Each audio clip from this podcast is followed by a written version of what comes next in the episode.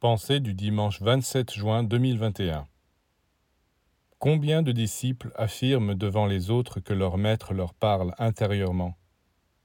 Évidemment, on peut raconter ce qu'on veut, mais il y a des critères irréfutables pour reconnaître si c'est vraiment le maître qui leur parle ou si c'est seulement leurs élucubrations qui leur donnent des illusions.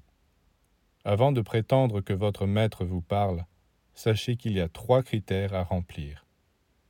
D'abord, vous êtes capable de distinguer clairement le chemin à suivre et vous marchez fermement sur ce chemin.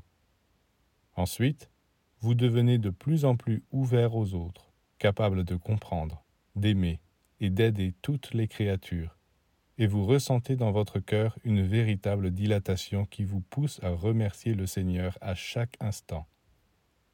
Enfin, votre volonté se libère et vous êtes capable d'accomplir sans entrave tout ce qui est juste, bon et beau.